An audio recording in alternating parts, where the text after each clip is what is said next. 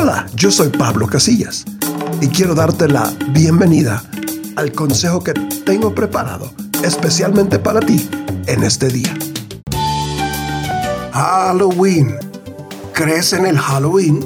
El Halloween nace de una celebración que los druidas o sacerdotes celtas realizaban mucho tiempo antes del origen de la era cristiana, llamada la fiesta Samhain, dios celta de la muerte, que comenzaba el primero de noviembre, es decir, a mediados del otoño nórdico. Es un festival en el que se dice que ocurrían las siguientes actividades.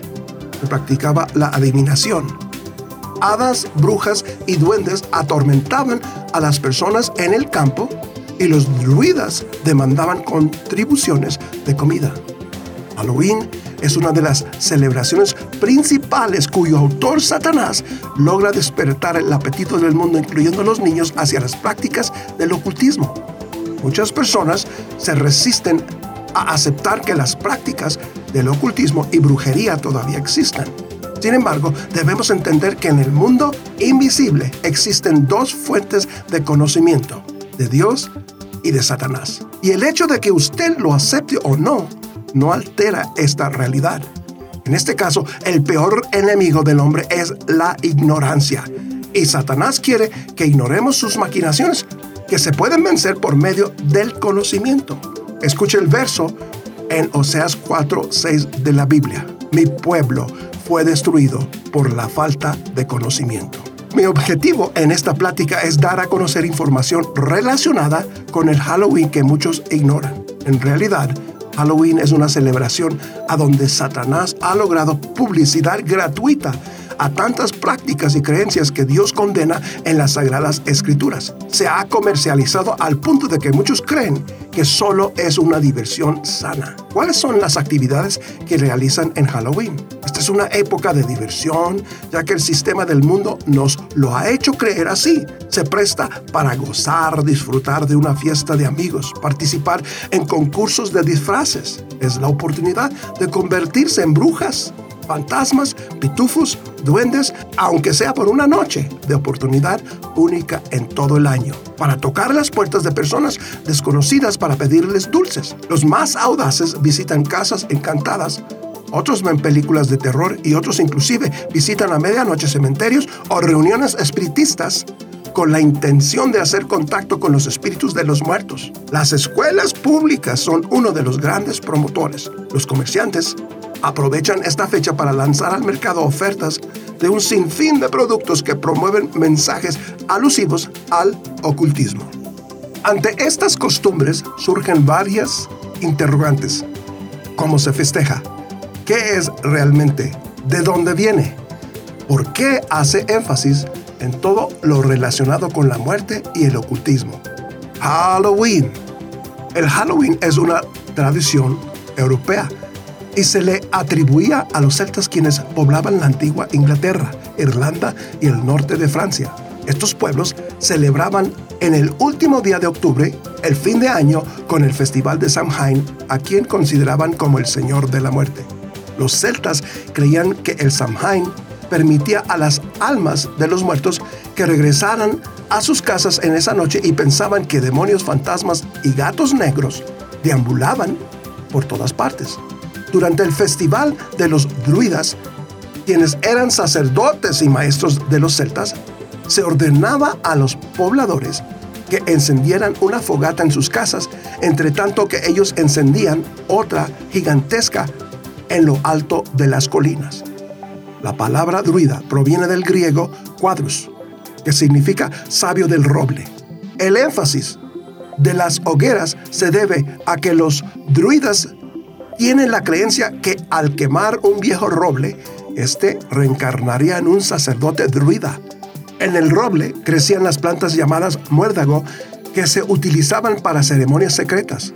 Ellos tenían la creencia de que eran uno con la naturaleza. En el 1717 se reunieron todos los druidas de Europa para inaugurar de nuevo el druidismo. Entre ellos existían los llamados covens, quienes eran 12 brujas y un sacerdote.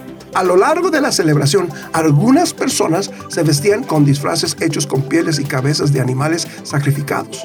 También se cree que ellos obtenían sus sacrificios de los mismos pobladores del lugar. Se cree que recorrían casa por casa pidiendo un niño o una virgen para quemarlo en la gran fogata.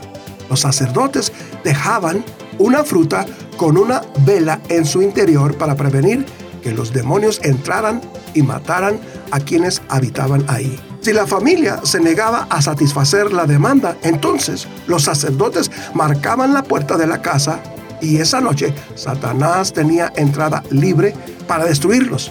Esto era conocido como la treta o trato. En inglés la frase es trick or treat. Este tiempo es considerado idóneo para complacer y reconciliar a los poderes sobrenaturales que creían que dominaban la naturaleza y se pensaba que no existía mejor época en todo el año para practicar la adivinación y hechicería. Debido a que los romanos tuvieron dominio sobre los celtas por 400 años, sus festivales se fueron fusionando poco a poco, facilitando esto, el hecho que los romanos tuvieran dos rituales al fin del otoño.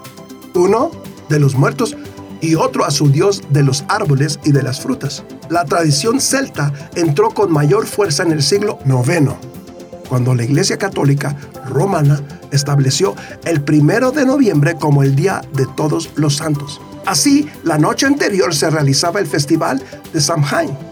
Por eso, a esta noche se le empezó a denominar Noche de Todos los Santos. Se celebraba originalmente en mayo, pero a finales del noveno siglo se pasó al primero de noviembre para contrarrestar la fiesta pagana, aunque a la víspera del 31 de octubre se le llamaba Víspera de los Fieles Difuntos. La palabra Halloween surgió después de que la Iglesia Católica sometiera esta fecha a la cristiandad, All Hallows Eve o All Hallows Day. Se cree que de ahí se derivó la palabra Halloween que se utilizó para referirse a esta costumbre. ¿Cuál es su propósito actual? A la luz de este repaso histórico, examinaremos actividades y prácticas actuales asociadas a este Día de las Brujas. La fecha 31 de octubre es una fiesta pagana durante la cual se practicaba mucho más que la adivinación según he expuesto. Las máscaras y los disfraces son usados para ocultar la verdadera identidad de los niños, quienes son llevados a salir y copiar los actos de trampería y de hostigamiento previamente atribuidos a hadas, brujas y duendes. El simple trato es una exigencia de contribución de alimentos, la cual está claramente relacionado con las exigencias de los druidas. Los pósters comprados o dibujados por los niños con brujas sobre escobas pasando al frente de la luna representan a esos seres en camino a un culto especial de Satanás. Las calabazas talladas con el rostro de una persona están relacionadas con las máscaras de muerte utilizadas por los druidas durante el Samhain. La luz que se coloca para iluminar por dentro era para iluminar el camino, para desuadir a los espíritus que vinieran a asustar a los cansados caminantes. Todo el concepto detrás del Día de las Brujas está relacionado con las tinieblas, la muerte, el temor, el engaño, los ritos paganos y el satanismo. En Juan capítulo 10, versículo 10, vemos un contraste de la luz y de las tinieblas de Jesús y de Satanás. Escuche el contraste en el Evangelio de Juan, capítulo 10, versículo 10. El ladrón no vino sino para hurtar, matar y destruir. Yo he venido para que tengan vida y para que la tengan en abundancia. En el siguiente programa les compartiré más información de cómo actualmente cada año se incrementa más el satanismo dentro de esta celebración. Que Dios les bendiga. Si te quieres alimentar con mensajes como este cada día y te gusta mi música, búscame como Pablo Casillas en YouTube, en Facebook y en Spotify.